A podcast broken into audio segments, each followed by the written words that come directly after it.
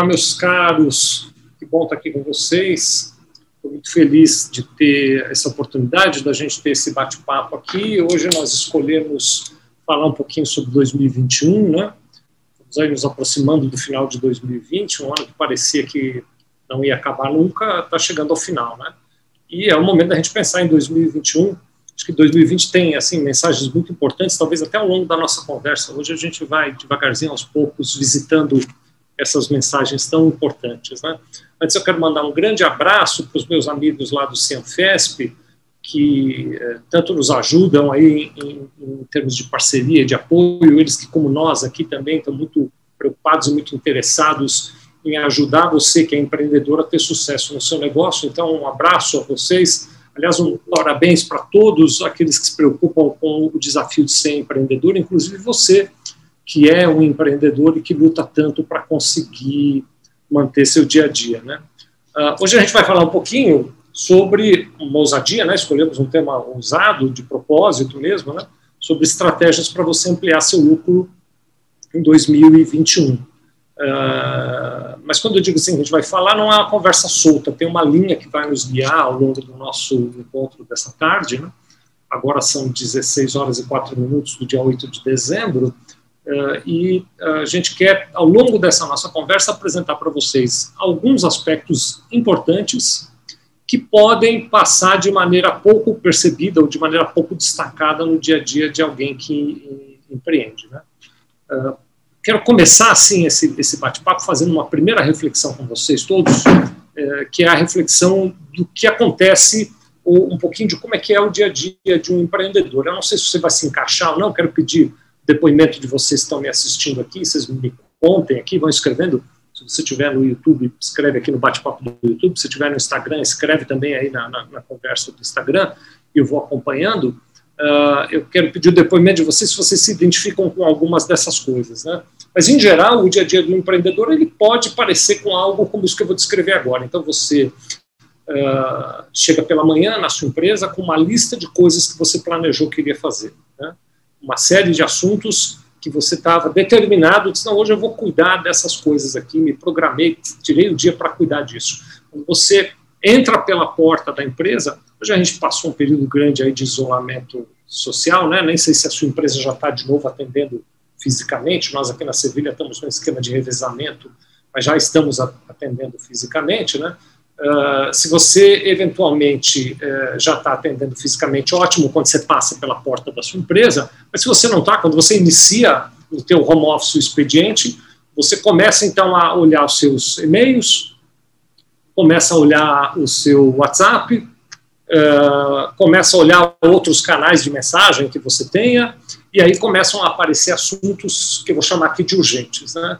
É, assuntos do cotidiano que você precisa parar, eles roubam a tua atenção e você, roubando a tua atenção, eles acabam uh, te afastando daquela tua lista inicial, lembra que você tinha uma lista, né, do que você ia cuidar no dia a dia, né?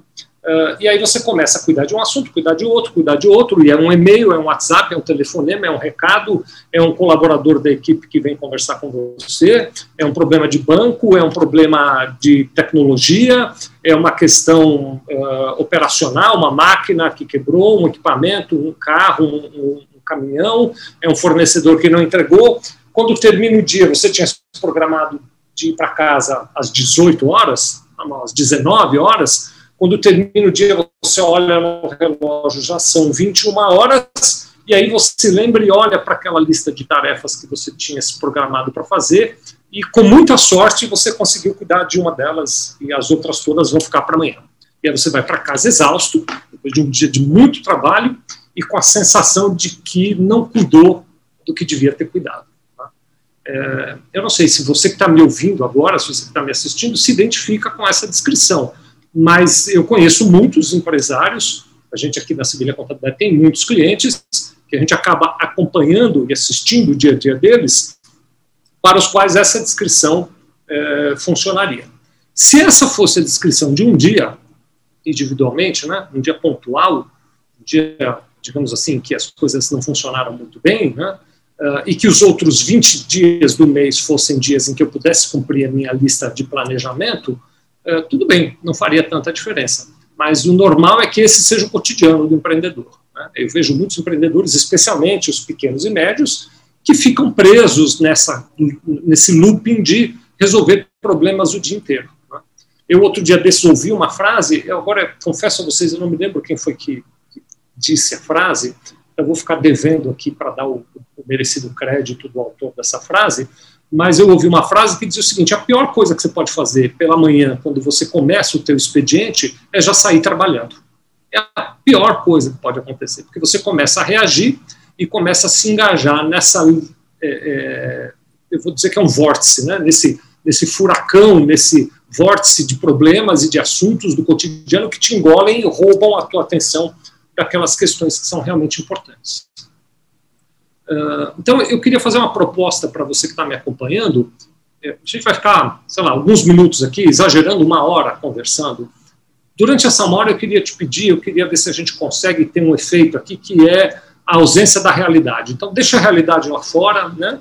Uh, desliga o teu celular um pouquinho, tira o telefone do gancho, uh, vamos conversar um pouquinho. Eu queria, pelo menos durante essa uma hora, você não entrasse nesse vórtice de realidades se você puder, não fica conversando comigo olhando o WhatsApp de vez em quando, não fica conversando comigo olhando os e-mails. Vamos bater um papo aqui, dá um minuto, ou melhor, um pouco mais, dá 60 minutos para você, não é nem para mim que eu estou pedindo, para você refletir sobre o teu negócio. Né?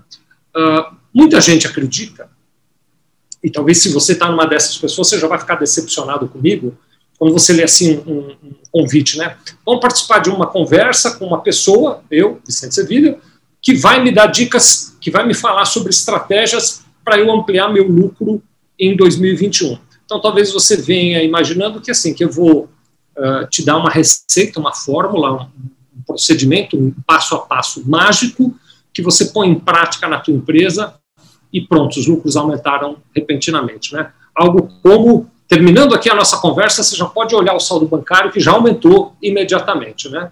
É, se essa era a sua expectativa, eu vou te decepcionar, porque não é essa a condução que a gente vai ter hoje. A condição que nós vamos ter hoje, ela vai trabalhar na base, ela vai trabalhar na estrutura, nos fundamentos, eu chamo de pilares até, né?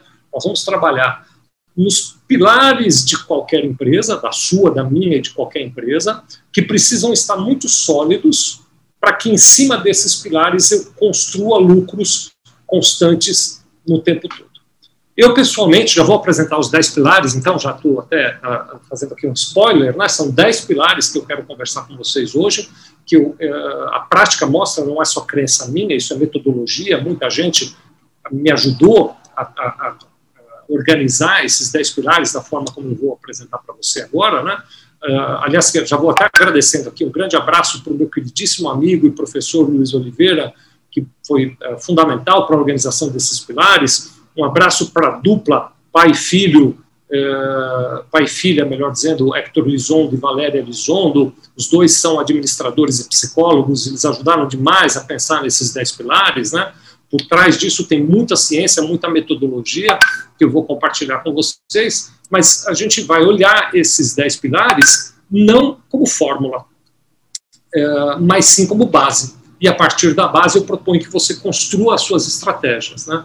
Eu acho que eles já vão dando direcionamento, né? Esses dez pilares, eles não são é, a, a fórmula ou a equação matemática do lucro, não são, mas eles te apontam na direção do lucro, né? Ou também servem para isso, eles te mostram a direção que você não deve seguir. Né? Então, eles vão te ajudar nessas duas coisas. Eles vão ajudar você a entender qual é a direção que te leva para o lucro e também vão te dizer qual é a direção da qual você deve se afastar se você quer ser uma empresa lucrativa. Né? É, antes de mostrar os dez pilares aqui, eu quero pedir a vocês licença para filosofar muito rapidamente. Eu não sou um bom filósofo, então eu vou tomar a liberdade aqui de filosofar brevemente antes de fazer essa análise mais profunda dos dez pilares que eu quero fazer com vocês. Né? Nenhuma empresa é capaz, ou nenhuma empresa será no futuro capaz, de gerar lucros sem méritos. Né? É, o que eu estou querendo dizer aqui, por isso até que eu estou chamando de uma uma ponderação um pouco filosófica, né? O que eu estou querendo dizer aqui é você precisa ter claro, isso não está nem, vai, vai estar nos pilares, mas eu estou falando disso antes mesmo de trazer os pilares, né? Uh, você precisa ter muito claro que a sua empresa só será capaz de ter lucro se ela for capaz de entregar para os seus clientes itens, serviços, produtos, atendimento que agreguem valor para os seus clientes. Eu tive a felicidade de ter grandes professores assim com quem aprendi muita coisa ao longo da vida. Quero falar de mais um professor meu aqui, professor Bob Kesp, né? Uh, ele é professor na uma eh, faculdade americana chamada Pepson College, é uma referência mundial em empreendedorismo. Eu tive a felicidade de estudar lá e de ser aluno do, Bob Kesp. Ele foi, foi meu coordenador quando eu estudava lá e até hoje acabou se virando, se tornando um amigo, até hoje eu tenho muito contato com ele, né? O professor Bob Kesp, se estivesse aqui comigo, ele estaria dizendo para nós todos, ele já me deu essa bronca, né? Ele é um professor assim, durão, né? Então ele estaria dizendo para nós todos, meu amigo, a tua empresa não tem nada a ver com você. A tua empresa tem a ver com os seus clientes. Então, se você não direcionar a sua empresa para servir aos seus clientes, esquece, não é possível, nem com 10 pilares, não é possível ter lucro. Uh, e aí, feito então esse embasamento de que a palavra ou a, a única, se você me dissesse, ó, só, só me dá uma dica, eu só posso olhar para um assunto agora, eu diria, olha para o teu cliente, né? A expressão que a gente usa é centricidade no cliente. Você precisa ser capaz de olhar para o teu cliente como centro do teu universo, de verdade, e não para de olhar para o teu cliente como alguém que pode te dar lucro ou para olhar para o teu cliente como alguém que pode te dar dinheiro, não é isso. O lucro, o dinheiro vem, é natural, faz parte do empreendedorismo, né? é o objetivo é, econômico do empreendedorismo, mas ele só acontece de maneira constante, de maneira continuada, quando você de fato se põe a serviço do seu cliente. Então, antes mesmo dos pilares, o primeiro comentário que eu quero fazer com você é o futuro de qualquer empresa depende dela ser capaz de estar a serviço legítimo dos seus clientes, de estar a serviço uh, de ter o cliente no centro, das necessidades do cliente se tornarem o centro do seu negócio. Isso é muito fácil e bonito de ser falado, mas nem sempre é fácil de pôr em prática. Né? Eu vou compartilhar então com vocês aqui uma, uma apresentação. Mandar aqui também um abraço para o meu amigo Rogério Camilo, da Abgraph, que está aqui com a gente. A Abgraph Sindigraph são também outros grandes parceiros nossos que também lutam muito na busca de ajudar os empreendedores. Obrigado, viu, pela presença aqui, o, o Rogério, uh, e assim como já mandei, obrigado para o pessoal da Cianfesp, a Sueli Teles também está aqui conosco, a Estela Santos também, meu colega aqui de empresa, Ricardo Moraes, estou vendo ele aqui, o José Carlos está dando boa tarde, CJ Vieira também está dando aqui um boa tarde para nós, obrigado. Estou vendo aqui, vou rapidamente, vou pedir licença para vocês, não vou tomar um minuto, mas quero mandar um abraço para quem está nos assistindo, porque eu acho uma distinção a pessoa parar o dia para dar uma atenção para a gente, né? Geraldo Leme está aqui também, Lucimara está conosco, Antônio Jeremias também, Bruno Silvestre, meu querido amigo, meu sócio, Quintão Delivery, Diego Alex Lima também está aqui, Jeca Simiro também, Conatribe Contabilidade está com a gente, Reginalda Carneiro, MRL Pedro, Almeneghini também, uh, Prime Gestão, Marlon Figueiredo, Jefferson A, Rodrigo Santos também, o pessoal da Prime aqui está dando um abraço, dando parabéns pelo tema, obrigado, viu, Prime? Heitor Brinhosa está aqui também, Vanessa Maciel, DNA, DJA está com a gente, Tânia Honorato, Renata Fidelis, Ferro SR, Martins Cerqueira e Guilherme S, acho que é Guilherme Silva, tá? Não está direitinho o nome aqui. Enfim, obrigado a todos vocês que estão conosco. Estou vendo aqui Vitor Sevilla, esse menino é de ouro, é meu filho. Beijo, Vitor. Obrigado de estar aqui também assistindo a gente. Uh, vou compartilhar os slides. Pronto, 10 pilares para vocês. Esse é o, é o bate-papo que a gente vai ter hoje. Uh, deixa eu achar eles aqui. Peraí, um pouquinho de paciência comigo, que eu já vou mostrar. Pronto, acho que acertei agora. Eu pôr no modo de apresentação, que acho que vai ficar mais bonitinho para vocês verem os 10 pilares aqui. Vamos ver se, se eu consigo. Pronto, no modo de apresentação. Uh, como eu disse, a gente vai falar sobre 10 pilares, né? Já começo com o primeiro pilar, né? Uh, esses pilares eu vou recomendar a vocês que estão me acompanhando aqui que olhem para eles como uh, provocações, pronto, né? Como algo para vocês refletirem, né? Uh, então, o primeiro pilar de qualquer boa empresa vem da resposta dessa pergunta que está aí na tela. A sua empresa possui um objetivo de médio e longo prazo e você se sente preparado para gerir o seu negócio nessa direção? Em um ambiente de rápida transformação? É, a pergunta, assim, da maneira como eu acabei de fazer, né, lida e tal, é uma pergunta rápida, que você poderia cair na tentação de dizer sim, não, talvez, né? mas que ela merece uma reflexão muito grande e que eu quero, então, dedicar um minutinho, talvez um pouco mais de um minuto, para fazer essa reflexão. Né? Quando a gente fala de objetivos de médio e longo prazo, é, eu vou dizer a vocês, naquele cenário especialmente que eu descrevi, eu, eu, vou tomar liberdade de tirar da tela, então, esse slide, e aí a gente fica conversando, daqui a pouco eu ponho o slide novo aqui. É, naquele cenário que eu me referi no começo da nossa conversa, aquele empresário que chega de manhã na empresa, ou que começa o seu expediente se ele estiver em home office pela manhã, e embora ele tenha um plano de coisas que ele quer fazer naquele dia, ele se perde e se vê preso a um monte de outras coisas que ele tem que cuidar no dia a dia, né? É comum que esse empresário, que esse, esse padrão de comportamento, acabe levando ao empresário a não ter um planejamento. Ele não tem objetivos claros, nem de médio nem de longo prazo. Ele acaba vivendo o dia a dia eu conheço muitas empresas, tomara que não seja o caso de vocês, mas eu conheço muitas empresas que acabam vivendo para gerar o dinheiro suficiente para pagar as contas que têm que ser pagas. Então, a, o objetivo da empresa acaba sendo, não declarado, é claro, né, não, não dito expressamente, mas acaba sendo no comportamento o objetivo de ser capaz de pagar suas contas. E simplesmente isso. Né, é pouco demais. Né, o sacrifício que é empreender, por quanto uma empresa consome de energia, dos seus fundadores, dos seus diretores, dos seus administradores e gestores e também de toda a sua equipe é muito pouco. Né? Uh, frase extremamente comum, vou chover na molhada ao dizê-la, me perdoem né, a, a, a, banalidade até da frase, mas ela é muito válida. Né? Para quem não sabe o que quer, em qualquer direção serve. Né? Então, o primeiro passo para você ter lucros em 2021 é você definir claramente quais são os seus objetivos. Né? É lógico que em tempos como hoje, quando me refiro a tempos como hoje, eu estou dizendo assim, tempos de transição de pandemia e tudo mais, os objetivos não podem talvez ser muito longos, é mais difícil, né? Você tem um cenário, um horizonte assim de longuíssimo prazo, mas alguns objetivos de médio prazo e de curto prazo você precisa estabelecer de maneira clara. Esses objetivos eles não vão servir apenas como um sonho, eles não podem ser assim uma vontade, um anseio. Ah, eu gostaria tanto de vender 80% mais, ou eu gostaria tanto de desenvolver duas novas linhas de produtos ou de serviços. Não é ambiente, na, na hora de um planejamento e de definição de objetivos, para sonho. São coisas concretas, são coisas objetivas, são coisas que você seja capaz de construir. Uma vez que você definir estes objetivos, e eu recomendo que você faça isso, que você se afaste da cooperação, por maior que seja a tentação de parar tudo para cuidar de um detalhe da operação. Você deixa a sua equipe cuidando da operação, ainda que ela cuide pior do que você. Então a gente pode pensar assim, né? Ah, se eu deixar na equipe não sai tão bem feito quanto sairia se eu fizesse, tá bom. Mas tira algum tempo e deixa a equipe fazendo e vai planejar quais são os seus objetivos, o que é possível, o que é desafiador e como é que você vai avançar em relação a isso.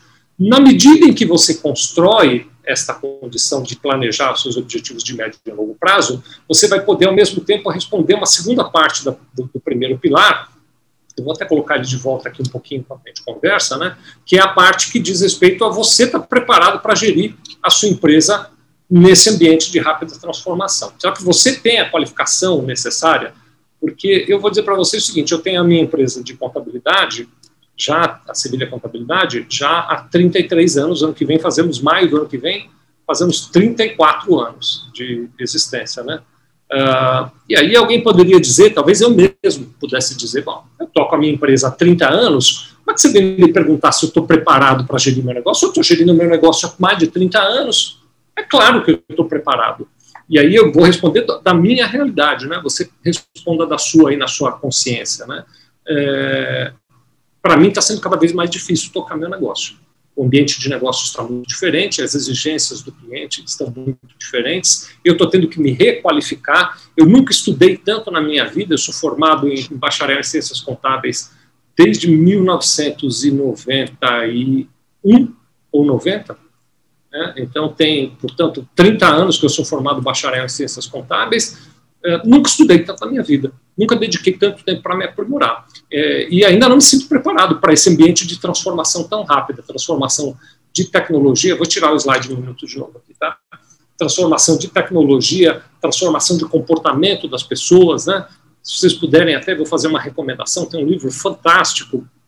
É, o livro nem é tão novo assim, mas o, o conteúdo é muito bom, chama Modernidade Líquida, do é, falecido autor, não faleceu há muito tempo, não, é, Zygmunt Bauman, é fantástico, tem que ler, ele mostra como a sociedade mudou e como a gente, como empreendedor, tem que ser capaz de mudar, como lidar com as pessoas dentro da sua empresa é um desafio e você tem que estar preparado para isso. Gerir uma empresa exige qualificação.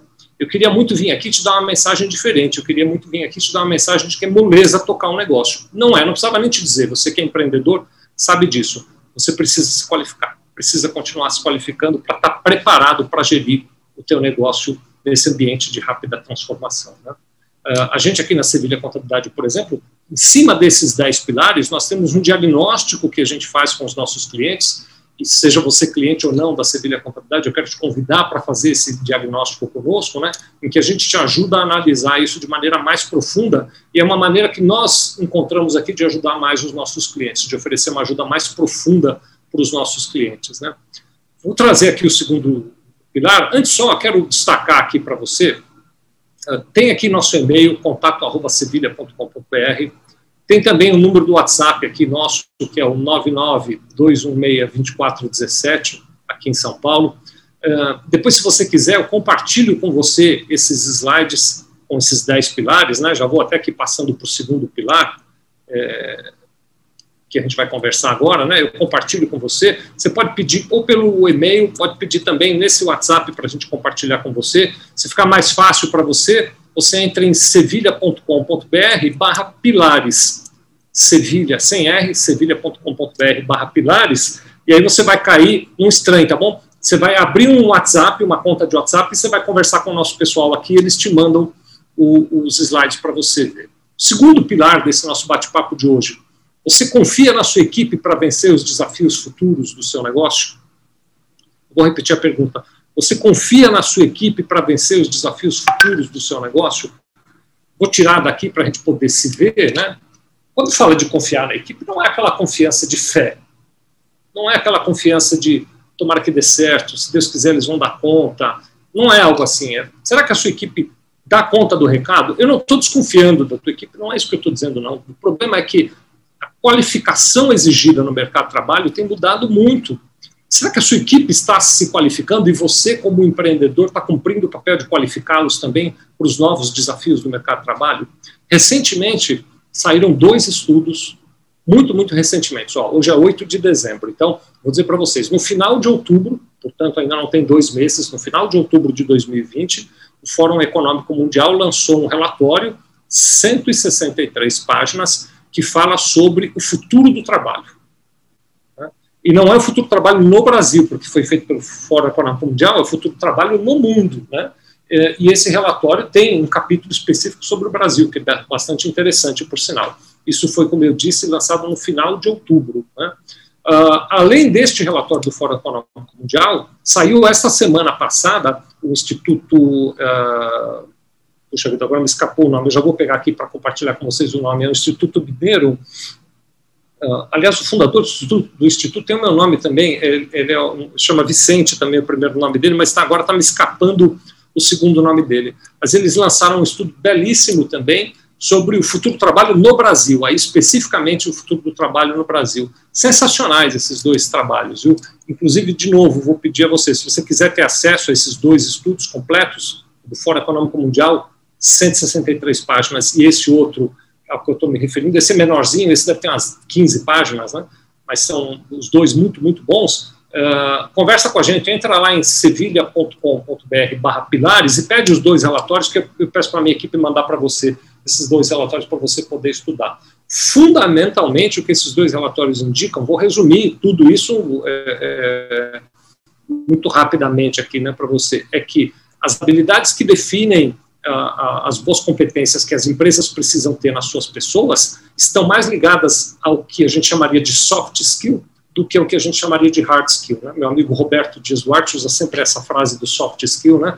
O hard skill são aquelas habilidades de executar mesmo. Né? Então, uh, operar na fábrica, ou de operar no varejo, ou de ser vendedor, ou de aquelas atividades cotidianas do trabalho. Os soft skills são aquelas atividades ligadas a relacionamento, a se colocar no lugar do cliente, a entender os problemas do cliente, buscar soluções, a poder compreender cenários complexos e achar soluções para isso, né? Será que sua equipe está indo nessa direção? Será que está se cercando de pessoas assim e qualificando as pessoas que estão com você? Não dá para ter lucro se você não tiver isso. Não dá para a gente ter o objetivo de ter lucro em 2021 se você não tiver uma equipe competente para isso. Né? Vou mostrar para você agora de novo, estou voltando aqui para os slides, uh, o terceiro pilar que eu quero compartilhar com vocês hoje nessa nossa linha de pensar como é que eu faço para ter, ter lucro em 2021. E o terceiro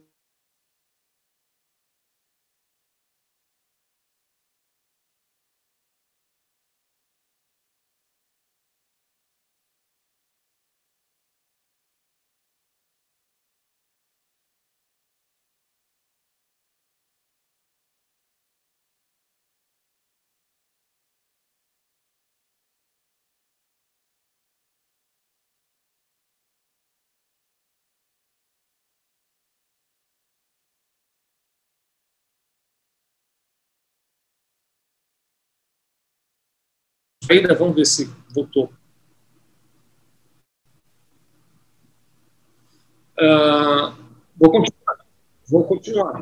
Ele estava dizendo o seguinte, que... Uh, vou mostrar de novo a pergunta, vai. Parece que deu uma falhada na internet aqui, então vou mostrar de novo a pergunta. Vamos lá. Estou aqui nessa terceira reflexão dos 10 pilares aqui, que é se a sua empresa tem uma visão, um plano de marketing alinhado com o seu público-alvo e com seus objetivos estratégicos, né? Uh, então, eu estava dizendo o seguinte, que na primeira conversa de hoje, na primeira pergunta, no primeiro dos pilares, a gente definiu o objetivo estratégico. E aí, será que o teu marketing está sendo capaz de comunicar isso de maneira efetivamente, de maneira é, é, que o teu público-alvo seja atingido, que você consiga falar com eles? A maneira de vender hoje mudou, né? O marketing ele é grandiosamente digital, o desafio do marketing é algo que todas as empresas precisam vencer, né? É, e eu não sei como é que você está tratando isso aí na sua empresa, eu não sei de que maneira que essa questão do marketing está sendo tratada, mas eu posso te dizer, se não for bem cuidado, você não vai conseguir ter sucesso. Um grande número de empresas, muito grande número de empresas, é um estudo fantástico feito por aquele professor que eu já mencionei, o professor Bob Casp, né? elas têm dificuldades e falham nos seus objetivos por nenhuma outra razão além de ter um custo de aquisição de clientes alto demais. Eu não sei se você já ouviu falar disso, do custo de aquisição de clientes, mas é quanto você gasta para atrair um cliente para comprar teu produto ou para contratar o seu serviço. Né? Se esse custo é alto demais, às vezes a lucratividade do produto ou do serviço não é suficiente para cobrir o custo de aquisição do cliente e muitas empresas falham nisso e o marketing trata disso. O marketing trata de reduzir esse custo. Né? É, eu já disse a vocês, a gente tem aqui na Sevilha um diagnóstico e uma metodologia de ajudar para entender como é que é a eficiência do seu marketing e para definir se é preciso melhorar ou não. Nós somos contadores, nós não somos marqueteiros, mas a gente consegue definir, por exemplo, o custo de aquisição de cliente. E a partir desse custo de aquisição de cliente, saber se está sendo efetivo ou não as suas ações de marketing. Né? Uh, eu vou dar um, uma compartilhada aqui na quarta uh, pergunta que fundamenta mais um pilar, que fundamenta o quarto pilar. Daqui a pouco eu vou olhar os comentários aí para a gente conversar. Se tiver comentários, coloca lá para a gente poder bater papo. Se tiver dúvidas, quiser fazer perguntas, estou aqui para a gente conversar, tá bom? Quarto pilar, que é fundamental, você confia nos seus controles financeiros para gerir a sua empresa nos próximos 12 meses? Na verdade, a pergunta está reduzida, porque a gente devia não, não ter nenhum período de tempo, né? A gente devia ter perguntado se você confia nos seus controles financeiros para gerir sua empresa, para sempre, ponto, né?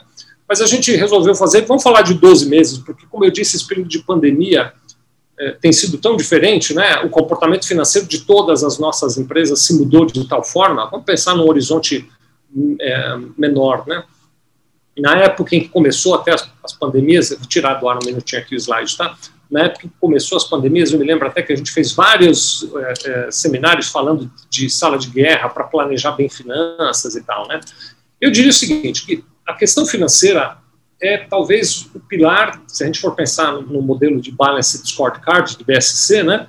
Dos quatro pilares ali, que são finanças, mercado, é, processos, pessoas e aprendizado, Talvez o de finanças é onde a maioria das empresas tem algum tipo de controle, ou dedica um pouco mais de energia para se controlar. Né? É, é mais é, frequente a incidência de controles nessas áreas. Né? Mas ainda assim, esses controles nem sempre são efetivos. É impressionante, eu conheço muitas, mas muitas, muitas empresas que controlam as suas finanças de uma maneira precária. Tem gente Nos dias de hoje, ainda que funciona assim. Chega pela manhã na empresa, eu vejo casos assim ainda. Chega pela manhã na empresa, vê o que, é que tem para pagar, vê o que, é que entrou de cobrança ontem, vamos ver se os números casam. Se não casar, eu vou ter que achar um jeito de fazer esses números se encontrarem. Não tem nenhum fluxo de caixa, nenhuma previsão, nenhum orçamento, não tem análises para saber quais são os produtos de maior rentabilidade, de menor rentabilidade, é, não tem estratégias para definir o mix de produtos, não tem estratégias para buscar, quando necessário, financiamentos de boa qualidade, não tem estratégias para buscar investimentos de boa qualidade quando disponível também, né? Então, gestão financeira acaba sendo feita de maneira leviana, pronto, de maneira superficial por muitas empresas. Se você está nesse grupo, você não vai ter lucro em 2021 ou não vai ter tanto lucro quanto poderia ter. Né? Gerir bem finanças, integrado com uma boa contabilidade, é um pilar fundamental para o sucesso. Antes de eu mostrar mais um slide aqui, deixa eu dar uma olhada, porque estou vendo aqui que tem alguns comentários, de repente vale a pena a gente bater um papo aqui em cima dos, dos comentários, né? Uh, deixa eu só aqui uh, abrir na página certa. Pronto, agora cheguei lá, né? Uh, o Rogério Camilo está aqui ainda dando um abraço, a Letícia de Lara está dizendo que o tema é muito importante, é verdade, né, Letícia? Tomara que todos nós sejamos capazes, mais do que sobreviver como empresa, que a gente seja capaz de efetivamente levar ajuda para os nossos clientes e com isso gerar lucro para nós aqui também, né? Claudinei Clemente está dando boa tarde, o Celso Davi, meu querido doutor Celso, que bom vê-lo aqui, está dando boa tarde a todos, uh, obrigado, viu? A Letícia de Lara está dando boa tarde aqui também. Uh, parece, ah, eles estão comentando que voltou, tinha dado uma travadinha aqui, acho que alguma coisa com a minha internet, talvez pode ser, que bom que voltou. Então a gente vai poder continuar. Se você tiver comentários, dúvidas, coloca aqui, tá bom? Vou compartilhar mais um, então, dos nossos pilares para essa nossa conversa de hoje aqui, que é o pilar de número 5, né? É, ele faz uma provocação em relação à inovação. A sua empresa é capaz de inovar na mesma velocidade em que o mercado muda? É, isso é algo muito, mas muito, muito, muito profundo e, ao mesmo tempo, um desafio muito, muito, muito grande, né? Uh, inovação, primeiro, tem uma tendência das pessoas e até mesmo das empresas pensarem em inovação como coisas gigantescas, como coisas muito, muito grandes. Né? É, e não é assim que funciona. Eu, estudei bastante esse assunto, eu não estou falando só por opinião, não, como eu contei para vocês, eu, eu, acho que ultimamente tenho estudado mais do que em toda a minha vida, né, mas continuo estudando demais esse assunto da inovação, né, uh, aliás, quero fazer uma sugestão de leitura, está aqui, ó, do meu lado, Aliás, duas, pronto, vou pegar. Eu, eu vi um cercado de livros aqui, vou fazer logo três, pronto. Vou começar por essa daqui, depois eu faço as outras. Ó. A primeira que eu acho que pode ajudar muito a pensar em inovação é essa daqui. Não sei se está legível, se está ao contrário aí para vocês. 21 lições para o século XXI, do Yuval Noah Harari.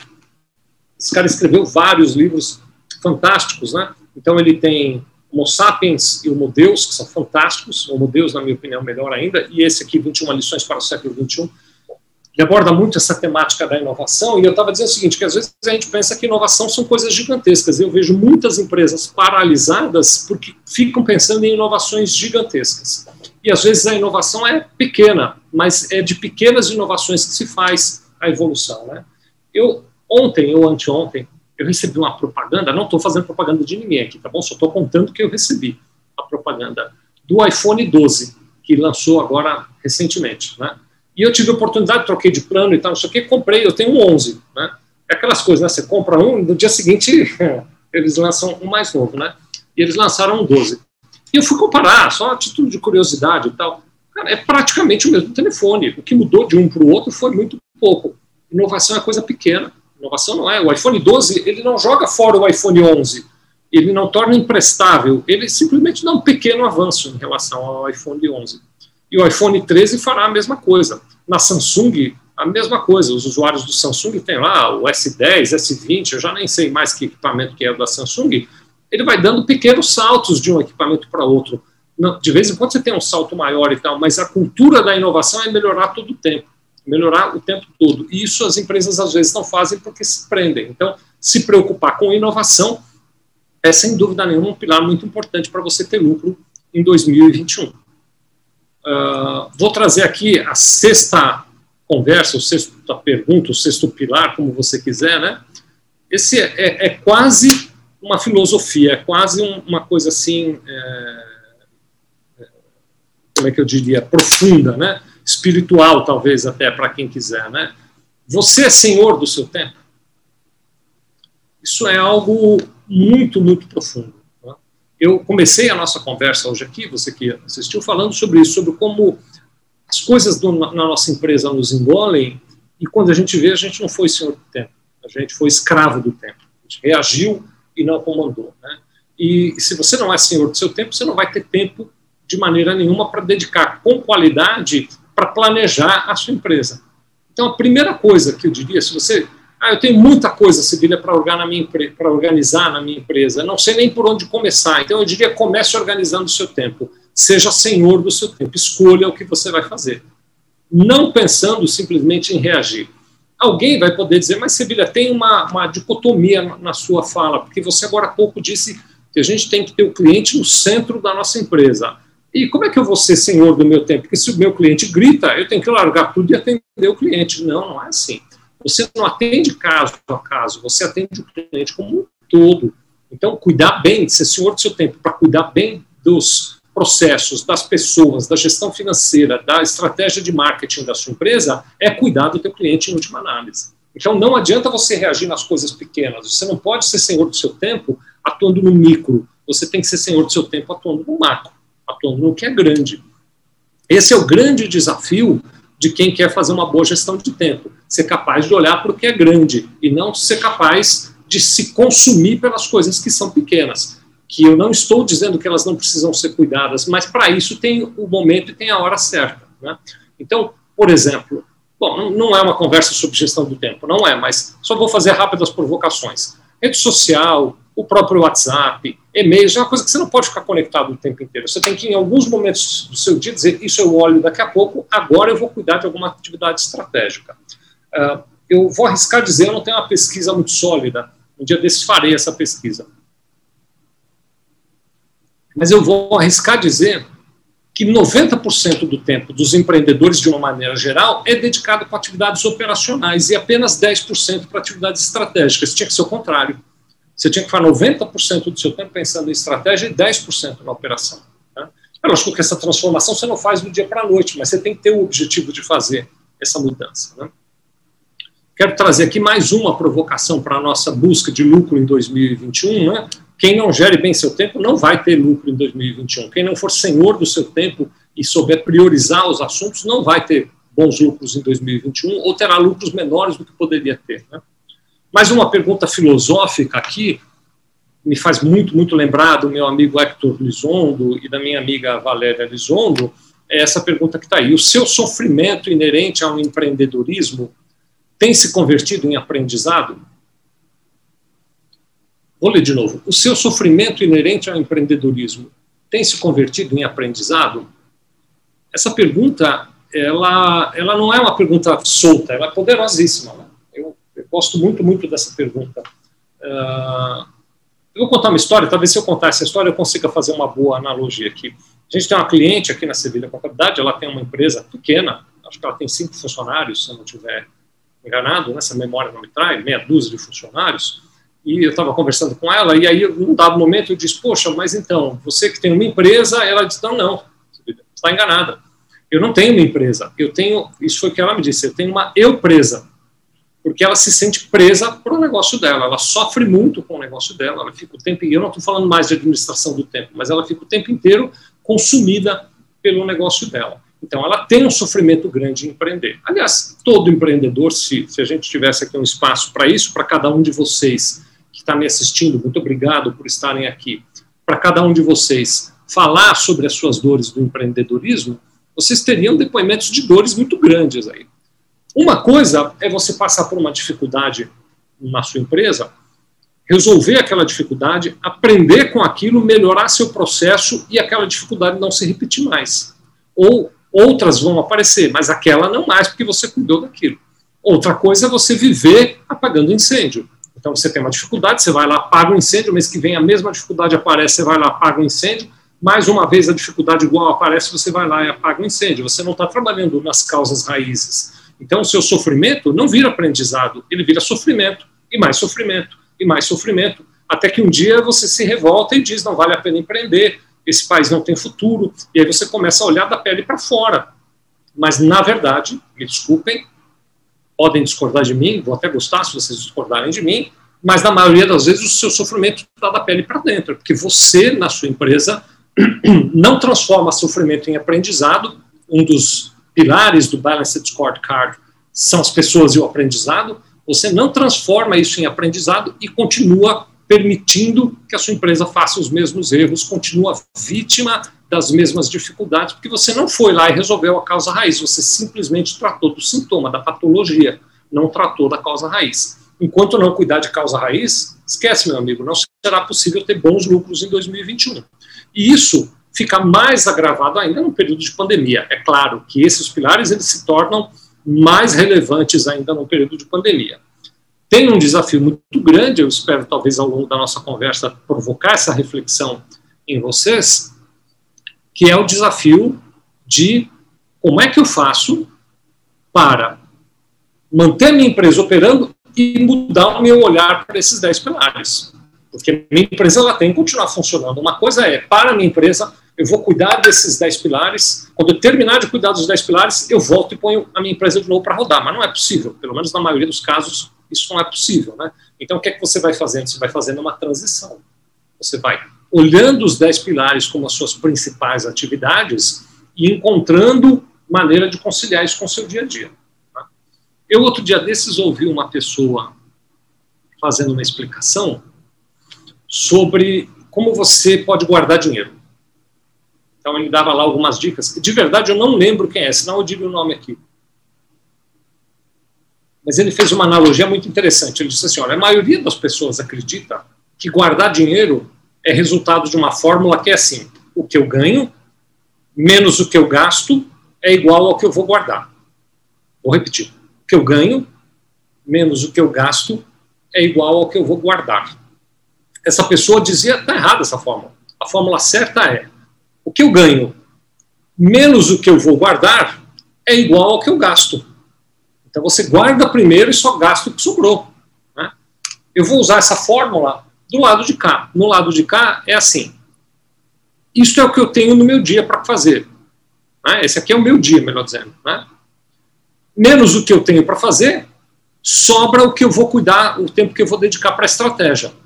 O que eu estou querendo propor você é o contrário. É, este é o seu dia, tira o tempo da sua estratégia, o tempo que você vai dedicar para a estratégia, e no que sobrar, você cuida do que tem para fazer é muito mais inteligente você fazer isso. Então, você primeiro reserva o tempo para cuidar dos 10 pilares que a gente está apresentando aqui, para cuidar do bom planejamento da sua empresa.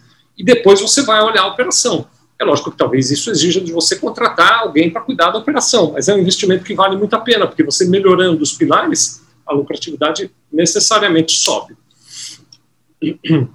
Vamos lá, deixa eu pegar mais um pilar aqui para compartilhar com vocês. Nós já estamos no sétimo, né? Oitavo pilar, você acredita na qualidade da comunicação e no clima de confiança em sua empresa para atingir os objetivos? Você acredita na qualidade de comunicação e no clima de confiança em sua empresa para atingir os objetivos? Isso pode ser uma conversa uh, filosófica, uma conversa vã, né? mas é uma conversa muito, muito importante. Né? Outro dia desses eu, eu fiz uma live com outro professor que eu admiro demais, demais, demais, o professor Stefano Portigliatti, ele é professor da Florida Christian University. Mas quero mandar um abraço para o reitor lá, que é o Bruno Portigliatti, uh, ah, para o Anthony Portigliatti, que é presidente do board, e vocês são pai e filhos aí, né? O Anthony é o pai, Bruno é o filho, o Stefano também é filho. Um abraço, uma família maravilhosa. E o professor Stefano Portigliatti estava me falando sobre a origem da palavra comunicação, eu nunca tinha prestado atenção nisso, nunca tinha olhado nisso, né? mas a comunicação é a ação de tornar comum.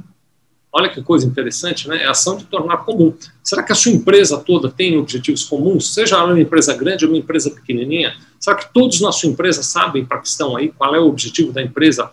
Como eu disse na primeiríssima pergunta que a gente fez dos 10 pilares, será que a sua empresa tem um objetivo? E se tiver, será que a sua equipe sabe claramente qual é o objetivo?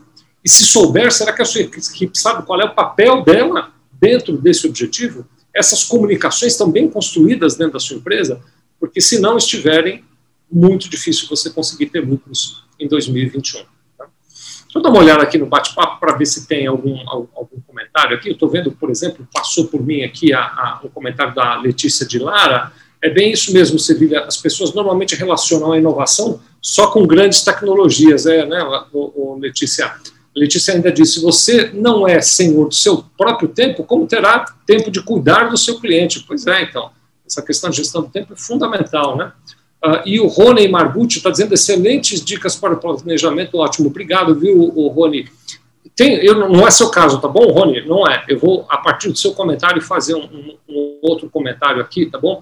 As dicas são muito boas, e, mas elas, como dica, não valem nada, viu? Se você pegar esse vídeo, assistir e depois voltar para a tua rotina, não estou dizendo que você faz isso não, viu, Rony?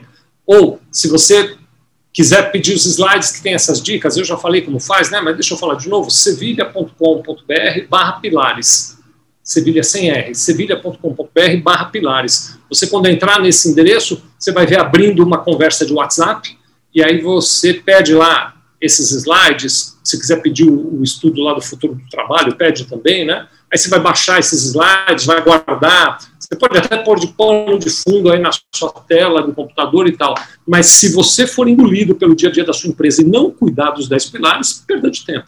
Não vão resolver. Esses 10 pilares não mudam a vida da sua empresa se eles não forem transformadores. Né? Eu já falei dele aqui, o professor Hector Lizondo, ele me ensinou também de uma maneira assim muito profunda, né? a diferença entre mudança e transformação, e o que a gente hoje está querendo fazer aqui é uma transformação, não é uma mudança, né?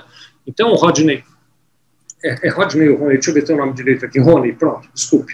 É, Rony, então, Rony, qual é a história? É, em termos de simplesmente assistir a nossa live e de baixar o slide lá em sevilha.com.br pilares, o que pode acontecer é de você ter alguma mudança, mas você não vai ter uma transformação. E aí, então, quando eu mudo, eu faço as coisas de uma maneira diferente.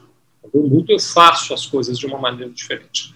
Em geral, a mudança ela é provocada por um estímulo externo. Então, você assistiu essa nossa conversa, você baixou os slides, você participou de um evento, e aí você olha aquilo e diz: puxa vida, eu vou começar a fazer diferente. Quando o estímulo externo cessa, porque a gente causa aqui um efeito que é, a gente chamaria de suspensão da realidade, né? o que a gente faz é suspender a realidade por um pouquinho, você está se você se engajou nessa nossa conversa, você até se esqueceu do mundo lá fora, né? Esse é, o efeito da suspensão da realidade. Mas quando acaba esse estímulo externo e o efeito de suspensão da realidade vai embora, uh, você para de fazer diferente, volta a fazer do jeito normal. A transformação, ela por sua vez está ligada a outro verbo, que é o verbo ser. Quando eu me transformo, eu sou diferente, eu não faço diferente, eu sou diferente. E na medida em que eu sou diferente, eu não preciso mais de estímulo externo. Eu já sou diferente, eu não vou voltar mais a fazer do jeito antigo. Eu não vou mais me deixar levar naquele vórtice do dia a dia que me engole. Né? Então, para que você tenha uma empresa lucrativa em 2021, você precisa se transformar e não mudar. Mudar não é suficiente, Rony não estou dizendo que é teu caso, né, que você fez a provocação dizendo que as dicas são boas, ótimas, mas elas não são boas para imprimir, guardar na gaveta, ou para fazer um download gravar numa pastinha aí do seu computador, ou nem mesmo para pôr num pendrive, pôr na chave do seu carro e andar com ela o tempo todo, não resolve. Essas dicas só servem se elas te transformarem, caso contrário, deixa para lá. Em alguns casos, é preciso que essa transformação tenha um apoio. Eu até vi um comentário aqui, fiquei muito, muito lisonjeado mesmo. Obrigado, Janice. Ela está dizendo aqui que ela gostaria de ter minhas dicas ou é, que eu fosse mentor de carreira dela, excelência sempre, obrigado, Janice, muito carinho no teu comentário, eu recebo com muita alegria aqui, é, mas, na verdade, algumas empresas precisam de apoio para essa transformação acontecer, né? É, a live não foi para isso, mas eu quero dizer, a gente tem um trabalho de consultoria em que a gente ajuda os clientes nesses 10 pilares, né? É, a gente aqui na Sevilha Contabilidade. Se você quiser saber desse trabalho, se você de alguma maneira achar que a gente pode te ajudar com esse trabalho, mesma coisa, você entra em sevilha.com.br barra pilares, sevilha.com.br barra pilares, o Sevilha não tem R, e aí você vai abrir um, um diálogo no WhatsApp e pede informações sobre esse trabalho nosso de consultoria. Tem mais pilares aqui, deixa eu pegar mais uns pilares aqui. Quero de novo registrar meu agradecimento enorme para essas duas entidades que eu admiro demais, de coração mesmo, o pessoal do Cianfesp, da Abigraf, Sindigraf, que estão nos apoiando nessa nossa iniciativa aqui. Admiro demais o trabalho deles porque tem pouca gente que de fato no dia a dia está preocupada em ajudar o empresário. Tem muita gente que critica o empresário, mas pouca gente arregaça as mangas e diz que quer ajudar. Parabéns viu, ao Cianfesp e à Bigraf, Sindigraf, pelo trabalho que vocês fazem. Aliás, os sindicatos patronais em geral, né, como regra, são excelentes.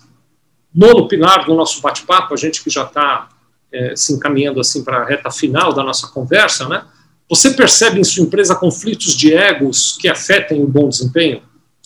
Esse tema é muito importante. Você percebe em sua empresa conflitos de egos que afetem o bom desempenho? Né? Esses conflitos de ego eles podem estar em diversos lugares. Eles podem estar entre os sócios e os diretores da empresa, mas também eles podem estar nos níveis mais uh, baixos da administração, até mesmo no nível operacional, né? Então, às vezes, você tem conflitos de ego dentro da sua empresa que impedem que as coisas avancem e, e, muitas vezes, sem perceber, as pessoas internamente sabotam. Não é um, um, sabotar não é a palavra adequada, porque sabotar dá a entender que tem uma intenção de prejudicar. Às vezes a intenção de prejudicar não está ali, mas na atitude as pessoas, por ter um conflito de ego, acabam sabotando. Né? É, prestar atenção nisso e lidar disso é fundamental. Não adianta nada você trabalhar na sua empresa como um louco, cuidando de fazer. Eu já vi casos de clientes, mais de uma vez, que ajudam até a carregar o caminhão para fazer as entregas, e na melhor das intenções. Mas enquanto você está carregando o caminhão, tem dois funcionários que têm um conflito de ego lá atrás e que estão um sabotando o outro sem perceber, ou às vezes percebendo, e causando prejuízos gigantescos. E você ali carregando o caminhão e não está cuidando de, apaci de apacentar, de apaziguar esses conflitos de ego. Eles são importantíssimos, eles merecem atenção, eles precisam ser identificados e tem metodologia para isso. Fique atento a isso aí na sua empresa. E o décimo pilar que vai te ajudar a ter mais lucros em 2021, e ele, embora esteja no décimo lugar, não é porque ele é o menos importante, ele poderia estar no primeiro, porque ele é fundamental, a sua empresa conhece e compreende claramente as necessidades dos seus clientes? Será que a sua empresa conhece e compreende claramente as necessidades dos seus clientes? Ou será que a sua empresa está muito preocupada com as suas próprias necessidades? Porque eu acabei de descrever, né, durante a nossa conversa, o quanto é difícil empreender, o quanto é, é, eu sei, não precisa nem me dizer, mas eu sei o quanto foi difícil empreender até 2019 e o quanto foi exaustivo empreender, hercúleo o sacrifício necessário para empreender em 2020. Eu sei muito bem disso, né? Uh, e será que esse sacrifício todo não acabou desviando você do olhar de entender as necessidades do teu cliente? E você está confuso, está querendo cuidar das necessidades da sua empresa e achando que isso vai dar lucro? Não vai, você só vai conseguir ter lucro se você compreender e entender as necessidades do seu cliente, né? Existem metodologias, por exemplo, tem um Canvas para fazer a definição de persona, não sei se você já ouviu falar desse termo, mas persona é, é o teu cliente, é, é, é, é, um, é uma idealização de como é que seria o seu cliente, né? Que dores ele vive, que dificuldades ele passa, como é que é o dia a dia dele, para você entender como é que você faz para resolver, né? O professor Gilberto Cunha, quero mandar um grande abraço para ele também, vive me ensinando repetidas vezes e eu me esforço muito para aprender, viu, Gilberto? Uma hora dessas eu aprendo tanto quanto você sabe, aí quem sabe, mas o professor Gilberto Cunha vive dizendo você tem que conversar com o cliente o tempo todo, o tempo inteiro você tem que conversar com o cliente. Você tem que pedir para o teu cliente te contar como é o dia a dia dele, o que, que ele faz de manhã até a noite, como é que ele vive a realidade do negócio dele, e na medida em que ele vai te contando, você vai pensando como é que eu posso ajudar ele com os meus produtos, com o meu serviço, com a, a minha mercadoria, com a minha fábrica. Porque a partir deste olhar de quem quer ajudar, você vai entender como é que você pode ajudá-lo e vai encontrar oportunidades de fazer negócio. Não pelo negócio, mas pela ajuda. E a partir disso vem o lucro. É essa construção meritosa que traz o lucro. Né? Ah, então, passei assim, estamos quase completando uma hora, passei é, de maneira bem rápida em cima dos dez pilares, com alguma consolidação em termos de conceito, né? Uh, porque quero provocar queria deixar talvez isso até é, como assim uma provocação para essa época de final de ano que a gente costuma repensar as nossas vidas e repensar, olha para trás, disso que valeu a pena, o que, que eu fiz de certo, o que, que eu fiz de errado, né? É uma época de votos, né? Muita gente faz votos, não, 2021 vou perder peso, vou fazer academia, aqueles um, milhão de coisas ali que a gente determina para a nossa vida, né? E que muitas vezes são apenas mudança, por isso que não vai adiante, não vai a mudança porque não vai adiante porque não é transformação, é apenas mudança, não tem a ver com ser, tem a ver com fazer, né? Então tem esses aspectos aí, uh, mas eu quero deixar essas provocações para vocês. Esse conteúdo, esses slides todos, eles estão disponíveis, basta você entrar, vou repetir, sevilha.com.br barra pilares, Sevilha não tem R, sevilha.com.br barra pilares, e aí o nosso pessoal vai mandar para vocês esses slides. Se quiser aquele material do futuro do trabalho, do Fórum Econômico Mundial, é, é, a gente também manda, e tem outro daquele mineiro, Vicente, mas eu esqueci o sobrenome dele, mando para vocês também. Eu fiquei de recomendar mais um livro, né? Esse aqui é um livro muito bacana, do Maurício Benevenuti, ganhei de presente, muito obrigado. É, o livro chama Audaz. Fantástico, fantástico, fantástico, fantástico. Vou pegar, tem vários insights muito, muito positivos, mas eu, eu vou pegar aqui, ó, um insight que eu adorei, são, são ótimos todos eles, mas vou pegar um insight para terminar a nossa conversa aqui, quero dividir este um aqui com vocês, deixa eu só achar aqui, peraí, são, logo, logo aparece, calma, fiquem desesperados não, que ele já vai sair aqui já, pronto, esse aqui, ó. Eu não sei se vocês vão conseguir ler, ler ou não, mas eu vou ler para vocês, ó.